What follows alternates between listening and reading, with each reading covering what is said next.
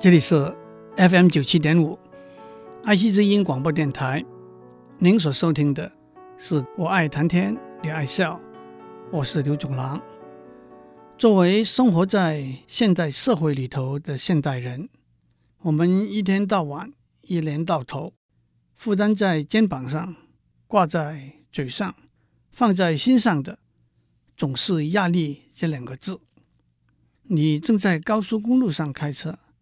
前面一台大货车轮胎爆裂，突然失控，你猛力刹车，但是还是撞上去了。你自己一脸都是血，更担心的是坐在后面的小朋友，不知道他有没有受伤。这个时候，你心跳加速，血压上升，头晕目眩，脑袋一片空白。这就是突发事件对身体的冲击。造成的压力，为了公司计划赶进度，天天加班到深夜，吃不好睡不好，不停的泡浓茶煮咖啡，身体没有力气，精神没有办法振作，这是长期的劳累对生理的冲击造成的压力。练国一的儿子顺数月考只考到八十五分，这怎么办？这学期能不能够考到班上前五名？将来的基测学测会考几分？进不进得了一流大学？才真让人担心。公司生意平平，老板脸色不好看，说不定有一天工作就没有了。麻将桌上为了赢钱，为了赌一口气，王建民出战红袜队，为他打气加油。心情都紧张得很，这都是心理上的冲击造成的压力。那么，什么是压力呢？让我们先解释生理学里头体内平衡 （homeostasis） 这个观念。人和很多动物的身体都有一些正常或者是理想的生理参数，比如说身体的温度、身体里头的水分、血里头的糖分等等。体内平衡就是身体内部维持这些参数在正常的范围之内的机制。让我指出几个有关的基本观念。第一个是，有些参数的正常范围是比较小的，例如我们正常的体温是摄氏三十七度，上下不超过一度。但是有些参数的正常范围是比较大的，例如我们的血糖的正常范围。是一百 CC 的血里头含有七十到一百毫公克 （milligram） 的糖分。不过在刚吃过饭之后，血糖增加到一百四十毫公克以内，那还是正常的。第二个基本观念是，有些动物的某些参数是通过调整的机制维持在正常的范围之内的，但是有些动物的某些参数。是会随着外界的环境而适应改变的。最明显的一个例子是人和其他哺乳动物，它们的体温经由内在的调节维持在一个固定的范围之内。但是许多爬虫类和鱼类的动物，它们的体温是随着外界的温度而适应改变的。很明显的，要维持固定的体温。必须消耗比较多的能量。反过来说，蛇所以能够一个礼拜才吃一次东西的一个原因，是它们体温的调节有比较大的上下空间。这就是所谓热血动物和冷血动物的分别。不过，热血和冷血这两个词是通俗，可是在科学上不准确的名词。第三个基本的观念。是这些调整的机制可能是多方位的，也可以说我们的身体可能通过几个不同的调整动作来达到调整一个参数的目的。让我们还是首先用体温的调节作为例子。当外面温度高的时候，我们会流汗，经由汗水的蒸发而降低体温；当外面温度低的时候，我们就不会流汗了。当外面温度高的时候，我们皮肤表面的毛会躺平，增加皮肤表面空气的流动，因而达到增加散热的目的。当外面温度低的时候，我们皮肤表面的毛会站起来，形成一层隔热的屏障。诸位现在可以明白为什么当天气冷的时候，我们的皮肤会起鸡皮疙瘩。鸡皮疙瘩就是让皮肤表面的毛站起来的机制。当外面温度高的时候，微血管会扩张，比较多的血会流到皮肤表面，达到散热的目的。当外面温度比较低的时候，微血管会收缩，让比较少的血流到皮肤表面，减少热的散失。这也是为什么当天气冷的时候，皮肤会变得苍白，手指和脚趾会麻痹，没有知觉。还有，当外面温度降低的时候，身体会发抖，产生热量。当然，这也因此消耗存在身体里头的能量。第二个例子是我们血里头糖分的调节。我们上面讲过，我们血糖的正常范围是每一百 CC 血里头有七十到一百毫公克的糖。血糖过低会引起晕眩、疲乏。软弱无力等症状，血糖过高，也就是糖尿病，会引起肾、眼睛和神经的损害。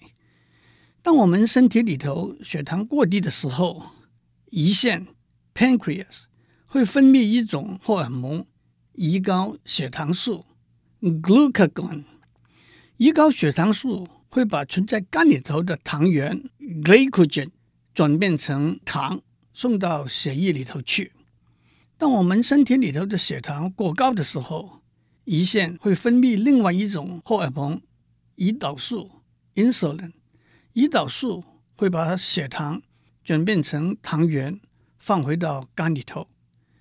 维持体内平衡的第四个基本观念是：过去医学和生理学相信有些调整的功能是独立和片面的。现在大家相信。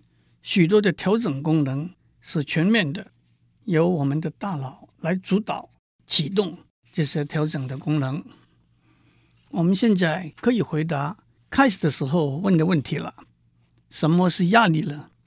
压力就是任何会导致体内平衡受到干扰和破坏的因素。我们在上面讲过，车祸是突然的生理冲击，熬夜。是长期的生理冲击，忧虑、紧张是心理上的冲击。这些冲击会影响我们的体内平衡，因此我们身体就会产生对压力的反应。这些反应包括把身体里头存储的能量释放出来，例如当老虎在后面追上来的时候，我们的加快去跑，包括。把不是最迫切的工作暂时慢下来，例如肠胃消化的功能、体内组织生长和复原的功能，包括免疫功能的被压抑，包括对痛苦的感觉变得迟钝，例如士兵在战场上受了伤却不觉得痛，也包括感官和认知能力的变化，例如耳朵对很小的声音也听得很清楚。脑筋突然变得比较灵活，等等。我得交代一下，我们可以了解生理上的冲击会干扰和破坏体内平衡，因而引起身体对压力的反应。但是心理上的冲击是来自还没有发生甚至不会发生的事情，为什么也会干扰和破坏体内平衡，而引起身体对压力的反应呢？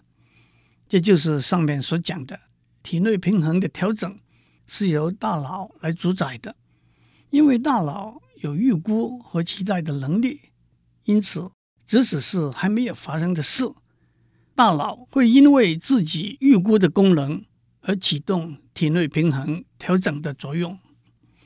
当压力产生的时候，我们的身体会启动调整的机制；当压力过去之后，我们的身体会关闭调整的机制。假如该启动的时候不启动，该关闭的时候不关闭，那自然就会引起各种的疾病了。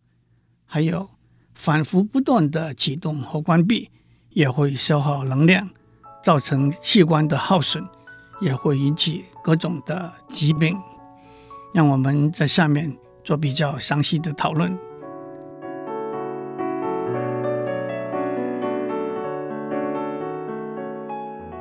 我们在上面讲到，当大脑面临因为生理或者心理上的压力而引起体内平衡的变化的时候，大脑会启动调节的机制。因此，我们的了解大脑怎样通过神经系统控制我们的器官和肌肉的行为。我们的神经系统分成两部分。一部分负责受我们意志控制的行为，例如走路、握手、说话等等；另外一部分负责不受我们意志控制的行为，例如出汗、内分泌的产生、胃肠的蠕动等等。这一部分叫做自律神经系统 （Autonomic Nervous System），它的功能就是负责对压力。做出反应，达成调节适应的任务。负责维持我们体内平衡的神经系统又分成两半，英文叫做 sympathetic nervous system 和 parasympathetic nervous system，中文叫做交感神经系统和副交感神经系统。我们也不必为这些名词伤脑筋。重要的是了解这两半神经系统是有互补的功能的。当紧急、意外、刺激的事故发生的时候，交感神经系统就会反应，瞳孔会扩张，让更多的光进入眼睛，压抑唾液的分泌，让水分供应给其他的器官紧急使用，加强心跳的速度，增加流到肌肉。和肺的血液减少流到其他内脏和皮肤的血液，让肺的支气管扩张，增加氧气的交换，压抑消化功能的进行，因为这不是当务之急。增加肾上腺的分泌和刺激性功能的反应。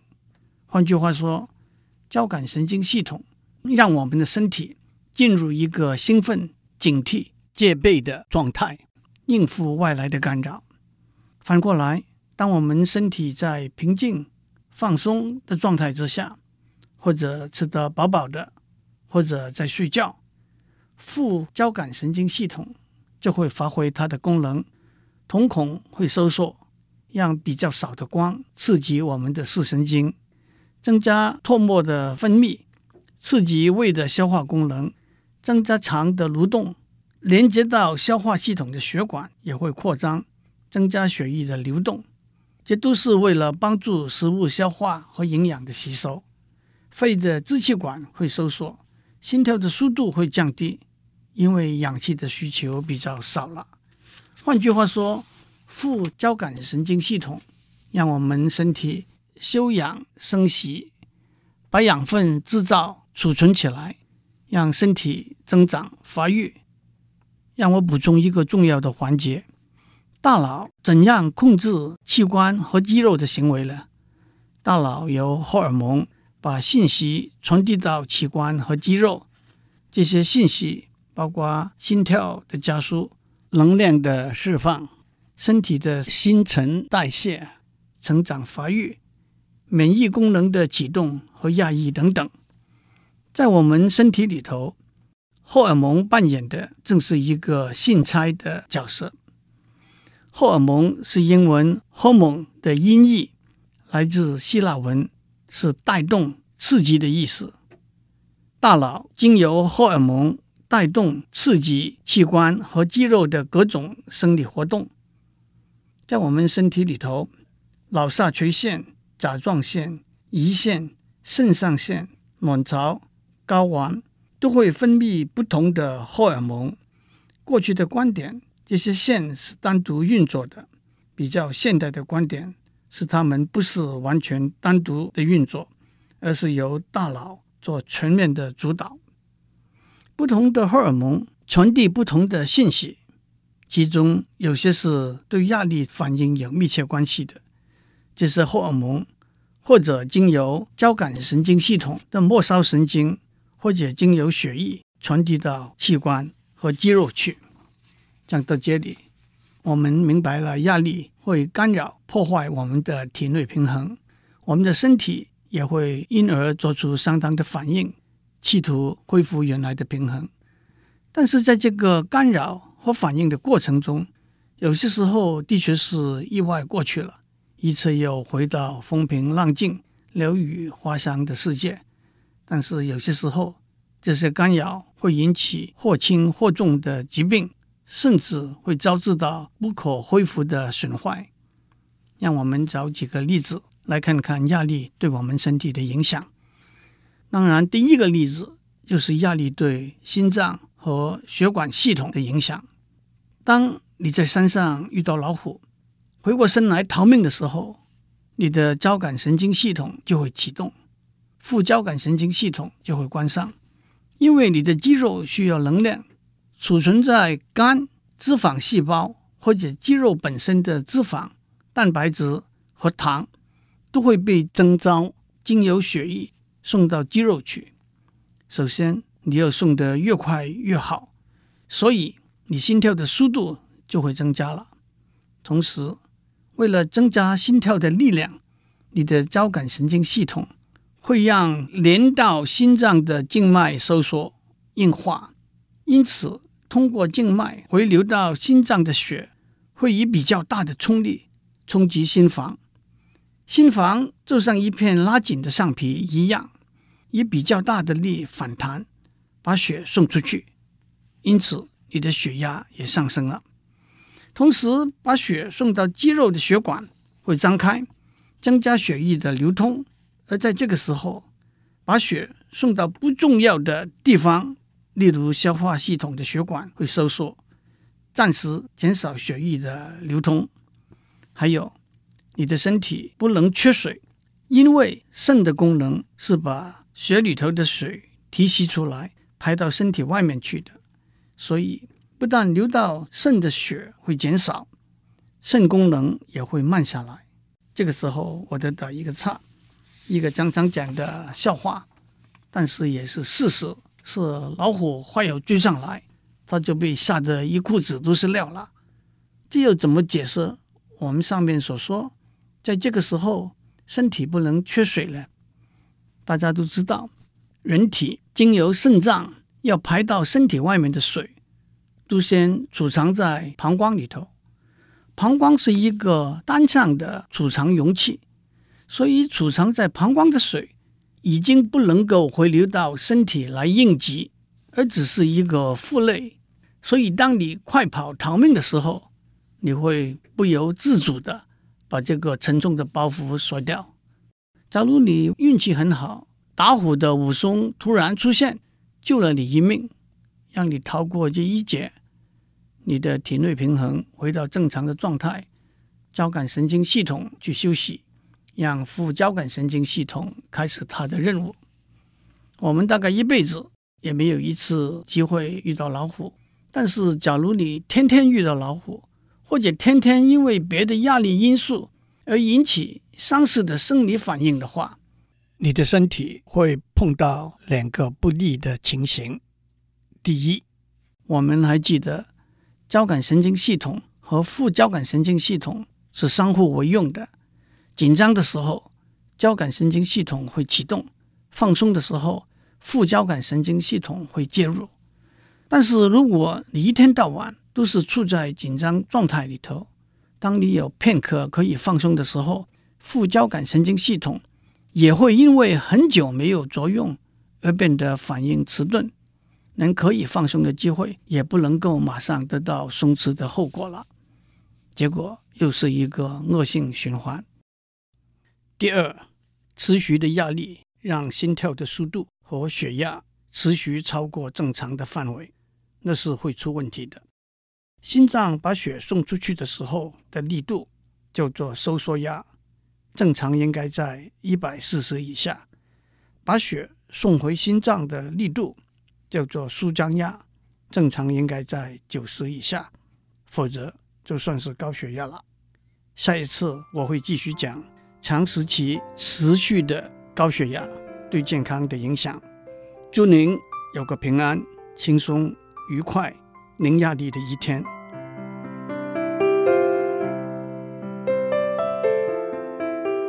以上内容由台达电子文教基金会赞助播出。